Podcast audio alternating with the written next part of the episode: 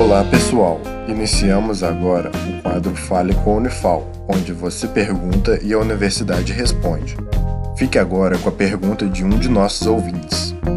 Olá, meu nome é Bruno, aluno da Unifal integrante do projeto A Voz da Ciência.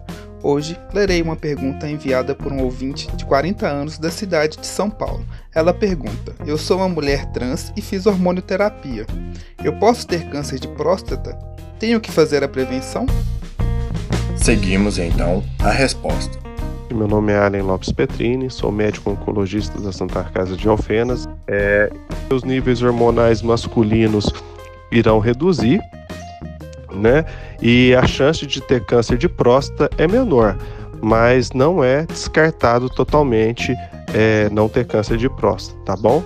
Esse foi o Fale com a Unifal.